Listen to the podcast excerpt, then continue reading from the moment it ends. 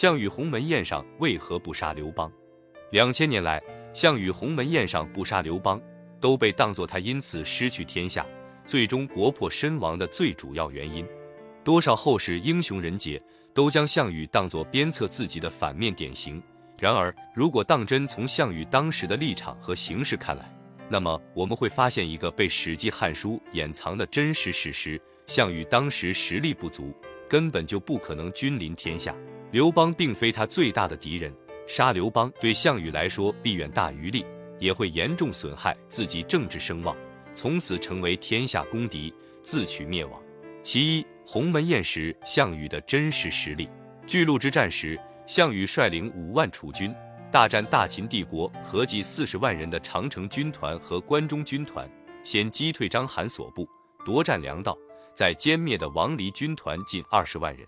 他的惊人战斗力把当时作壁上观的各国诸侯联军都吓怕了，才暂时推举他当个头领，即所谓统领四十万联军的诸侯上将军。之后他又历时半年，先后坑杀了二十万人的章邯军团。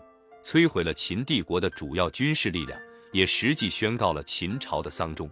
经过巨鹿之战的消耗，至入关前，诸侯联军明确的增兵记载仅为新安时的三十余万和鸿门宴前的四十万，可见总共只增兵数万。其中属于项羽的份额即使最多，其入关中时总兵力也不会超过七万。而与此同时，刘邦以两万偏师攻破武关，秦王子婴投降。刘邦招降八万秦军留守部队，扩军至十万，欲占据关中称王，封锁函谷关，招致诸侯联军众怒。项羽因势利导，以四十万联军兵威以势压之，通过鸿门宴，兵不血刃，迫使刘邦拱手归降，并裁军至三万，实力大损，更取得了分封天下的权利。从这个意义上说，只有七万军基本盘，却能借势空手套白狼。裹挟了四十万诸侯联军，连续歼灭四十万秦军，再靠这些各怀鬼胎的诸侯联军威压了刘邦，破其让出关中，成为天下名义霸主的项羽，自是此时最大赢家。整个过程空手套白狼，精彩之至。其二，鸿门宴未登场的隐藏主角楚王雄心。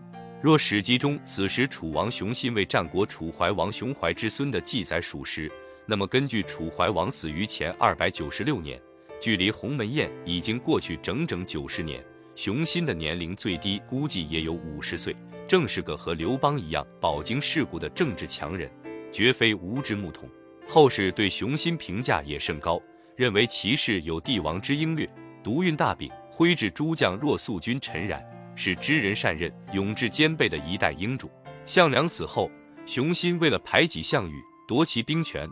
不许其西进发展，北上救巨鹿时，又派亲信宋义和范增做主将，末将来压制他。项羽在安阳绝地反击，征得范增反水支持，杀掉宋义。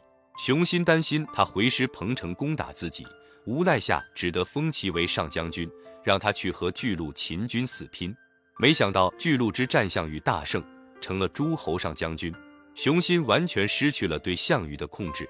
除掉他的决心也更加迫切，才会发出先入关中者亡的诏令，不惜触怒项羽，也要竭力支持刘邦。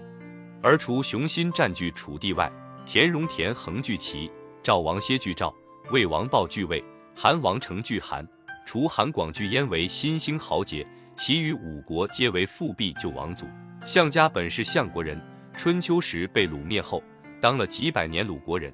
直到战国末年，楚灭鲁才成为楚人。一非楚王同宗同姓，二不是楚旧贵族，一直也没出过什么著名人物。直到项燕在亡国之际，以其才干临危受命。和楚国八百年历史沿袭下来的各种源远流长的旧贵族相比，属于新兴暴发户。项羽军虽有天下第一的战斗力，实际法理上属于自己的地盘仅有被封为鲁公的鲁县一地。要和名义上的主君雄心为敌，要和齐韩三晋复国的各国旧王族对抗，既无名分，家世亦不敌，所以他才联合一起入关的联军诸将，以列土封王许诺赢得其支持，实是驱狼吞虎的大手笔，让这些诸侯联军将领和本国君主彻底对立，只能寻求自己的支持。同时，名义上尊雄心为义帝及天子，自封楚霸王，便可师出有名，去夺占彭梁九郡这一天下最高于之地。战国时为齐楚百年争霸，就是争这一地区的所有权。然后迅速讨灭了原楚王熊心，合并原楚国中枢，这才真正成为手握三十万以上大军、诸侯实力第一、名副其实的天下霸主。其三，鸿门宴的另一主角范增，项羽的爷爷项燕曾经击败过名将李信和蒙恬率领的二十万秦军，是天下人人敬仰的抗秦名将，所以陈胜起义时都打着他的大旗，而不是末代楚王来号召部众。作为项燕之子。项梁在遍地草头王的秦末，已算名望甚高，本可做名正言顺的楚王，而范增却竭力忽悠，骗得项梁去立了个楚怀王的孙子熊心，给自己平白找了个上司。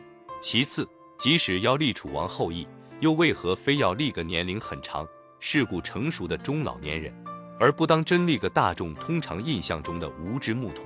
怀王之后又经历了六任楚王，过了整整九十年。以春秋战国传统，熊心和真正楚王室的关系已经很疏远了。战国楚怀王为诸侯合纵长，都是百年之前就是了。而且那时的六国合纵，实为各怀鬼胎。后来怀王逃到赵国，赵人甚至不敢收留，置其愤死。要说这么一个百年前之人的威望，其后裔便因此号令金之诸侯，实是匪夷所思。之后的诸侯诸将。完全是慑于项羽巨鹿一战兵微臣服，和熊心亦不相干。熊心的所谓合法性，说白了，大半还是靠项家立起来的。范增在《史记》没有个人传记，只能单从《史记》相关片段推导其生平。立雄心是范增本谋，雄心夺项氏兵权，对项羽排挤打击，以范增为楚北路军末将，与宋义、项羽发兵救赵。依常理。此时范增当是后怀王一派的，而项羽既杀宋义夺权，至入关时，范增再次出场，却成了项羽军谋主，并冠以亚父之称。何解？正是巨鹿之战前，项羽已被熊心、宋义、范增这些人联手逼得走投无路，不得不厚脸皮认范增做了所谓亚父，然后拉拢他反水，这才杀掉宋义，夺回兵权。因此，项羽和范增这两个人。从来不是正常的主君和谋士关系。直到范增死前，项羽恐怕也没真正信任过他，不对他言听计从，实在太正常不过。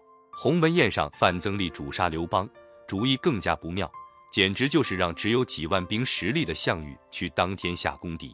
刘邦一人一军攻落关中，令秦王俯首，毕竟是仅次于项羽的二号灭秦功臣。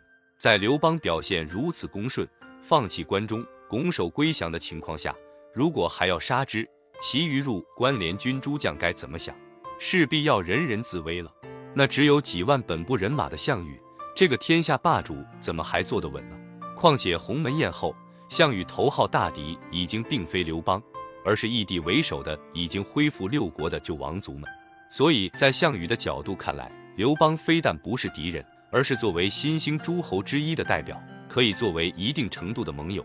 安排在巴蜀汉中，可以和三秦王彼此牵制。毕竟两人从前在项梁帐下关系甚好，曾结为了异姓兄弟。甚至项羽之所以会在鸿门宴后告诉刘邦，是其帐下左司马曹无商告的密，看似无谋之极，其实从另一个角度说，不过是一个年轻人因为借势算计了自己的兄长，有些歉疚，向长兄道歉卖好之举罢了。总结：汉胜楚败，天命使然，非因鸿门。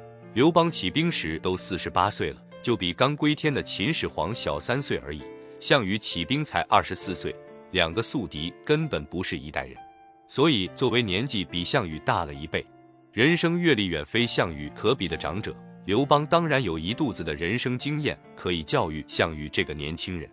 除了个人勇武、军事指挥能力不及项羽外，其余用人识人、智谋权术、政治声望，刘邦都远在项羽之上。最后得以龙飞在天，那是他自己雄才伟略，理所当然。楚汉战争中，项羽采取的斩首刘邦的战略完全正确。事实上，之后三次将刘邦逼入生死一线的绝境，如彭城之战大胜，本可一战击杀刘邦，却被突起的沙暴所阻，两破荥阳，刘邦亦能在城破后幸运逃脱。这正说明刘邦实为天命在身，天意如此，实非人力所能抗，却绝不是项羽妇人之仁。鸿门宴没有杀死刘邦的过失。